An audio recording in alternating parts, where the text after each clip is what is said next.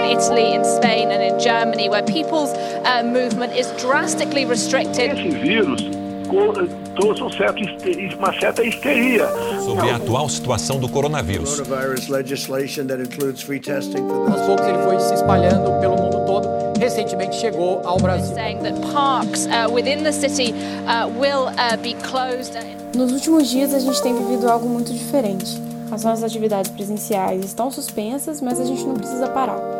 Por isso trazemos a quarentena mosaico, um conteúdo devocional para te incentivar a pensar e orar nesses dias. Fala galera, como vocês estão? Todos bem? Espero que todo mundo esteja tomando as devidas precauções, os devidos cuidados para evitar o coronavírus, para se proteger disso. Eu sei que ficar em casa esse tempo todo para muitos tem sido algo complicado. Eu sei que muitos estão sentindo muita falta do, dos encontros né, pessoais, essa toda a nossa programação, tudo que a gente faz de maneira digital não é a mesma coisa de estar junto com o irmão, estar conversando pessoalmente, faz diferença, né? O convívio faz diferença. Mas esse é o momento que a gente está vivendo e vamos com mais um podcast aí para para tentar trazer uma reflexão durante esse período de quarentena. É, esse período realmente de quarentena não é fácil para muita gente, a gente tem sido muito bombardeado com notícias ruins, com com problemas, com problemas sociais, políticos, com muita gente morrendo em vários lugares do mundo, mas infelizmente isso não é uma exclusividade desse nosso momento da história. Na verdade, desgraças enormes já aconteceram no mundo inteiro, problemas enormes já aconteceram. Talvez essa sim seja uma, uma pandemia, uma crise de proporções nunca antes vistas na história do, do ser humano, até porque a abrangência geográfica desse desse, dessa crise está tomando proporções que a gente realmente nunca viu antes. Mas outras crises, outros problemas, outros conflitos já surgiram e foram devastadores também na história do ser humano.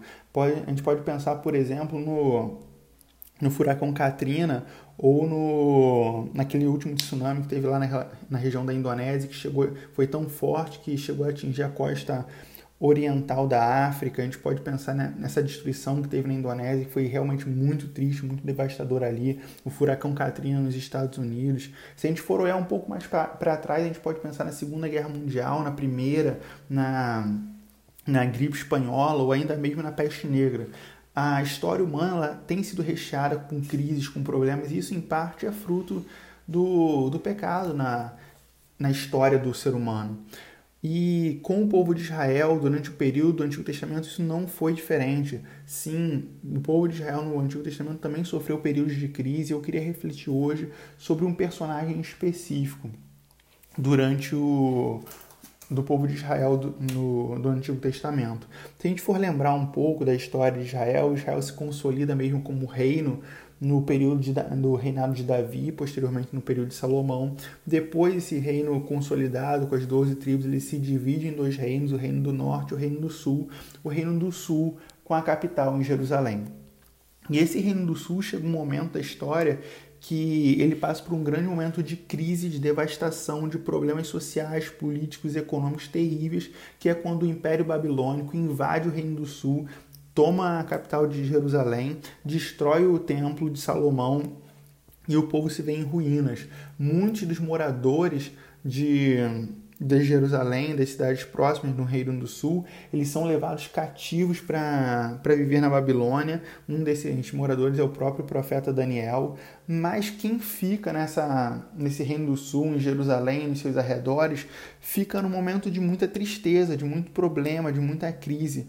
E dentre as, os moradores que continuaram nessa região, a gente tem, por exemplo, o profeta Jeremias. O profeta Jeremias era um homem de Deus, um homem voltado para a busca de quem o Senhor era, para agradar a Deus, para testemunhar e falar a sua verdade no mundo, para falar a sua verdade naquele contexto social, político, econômico, mas também era um ser humano, e como ser humano não estava alheio, nem era insensível aos problemas e à crise que o contexto social, político e econômico no qual ele estava inserido estava vivendo. E Jeremias ele, ele, ele vive esse momento de uma, de uma maneira tão intensa que ele escreve um livro, um livro chamado Lamentações, que a gente pode encontrar na Bíblia logo depois do livro do profeta Jeremias, né, o livro de, do que tem o seu nome, a gente tem o livro de Lamentações. E nesse livro de Lamentações ele vai contando como era, era triste esse momento, como era um momento de dor, de angústia, de solidão.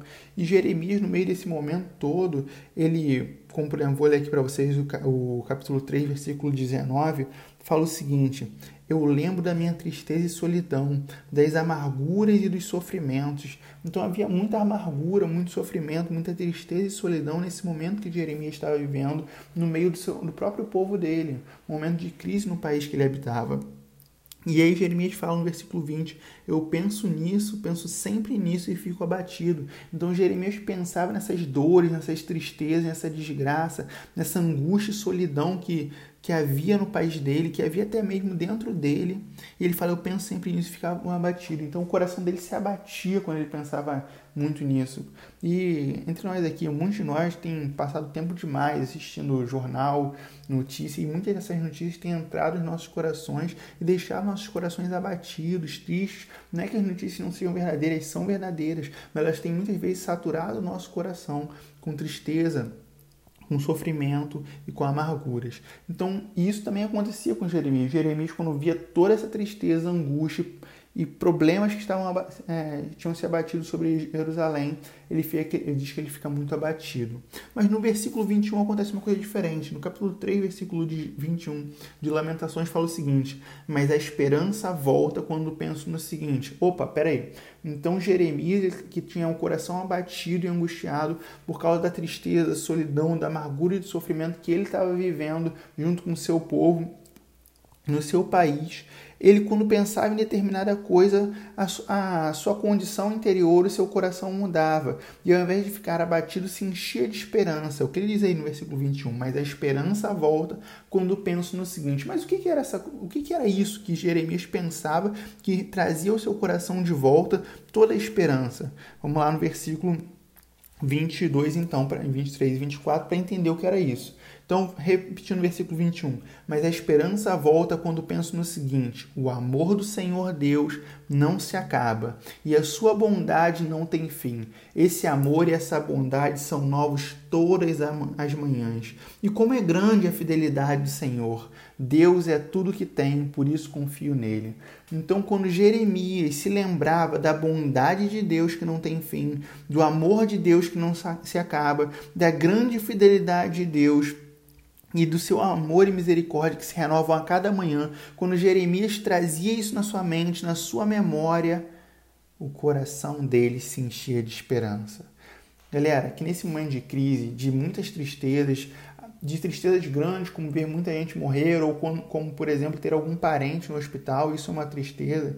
E no momento de tristezas de outras tristezas, como por exemplo de você não estar tá podendo visitar os seus amigos, os seus parentes queridos e sentir saudade, essa saudade se transforma numa tristeza, que nesses momentos de crise no nosso país, no nosso planeta, que nesse momento de crise a gente possa encher o nosso coração, a nossa mente, fazer como Jeremias, pensar no amor de Deus que não se acaba, na bondade de Deus que não tem fim, nas misericórdias de Deus que se renovam a cada manhã e na grande fidelidade do Senhor. Que a gente possa pensar nessas coisas e confiar nesse Deus que é bom, fiel, misericordioso e cheio de amor e encher com isso nosso coração de esperança que a gente possa refletir nessas coisas, na bondade, amor, misericórdia fidelidade de Deus, e encher o nosso coração com esperança.